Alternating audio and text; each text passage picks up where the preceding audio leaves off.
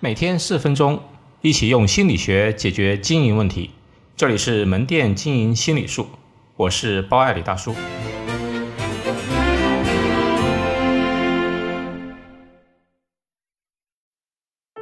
触碰的魔力。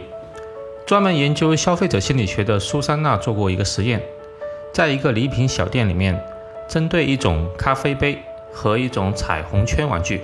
一半顾客被允许可以触摸这两种产品，另一半顾客不被允许触摸，只能看。结果，可触摸产品的顾客购买率为百分之四十，顾客表示触摸让他们产生了更强烈的拥有感；而不可触摸产品的顾客购买率只有百分之五，原因就是顾客和产品之间没有产生一种情感连接。在超市里面，要卖得好的产品。一定要进行试喝试吃，敞开了摸。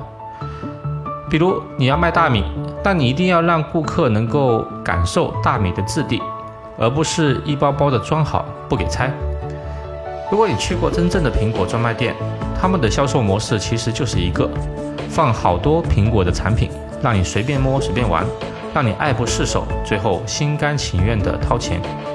你去买车，销售人员一定会安排你去试驾。感受汽车的马力和操控性，多试驾，让你回到家也念念不忘那种爽。对于任何零售店，道理都是一样的，多去让顾客试戴，多去摸，不要害怕顾客弄脏弄坏。只有触摸才会让顾客增加拥有感。甚至我们在店里统计数据里啊，可以增加试戴率这一项目来进行追踪。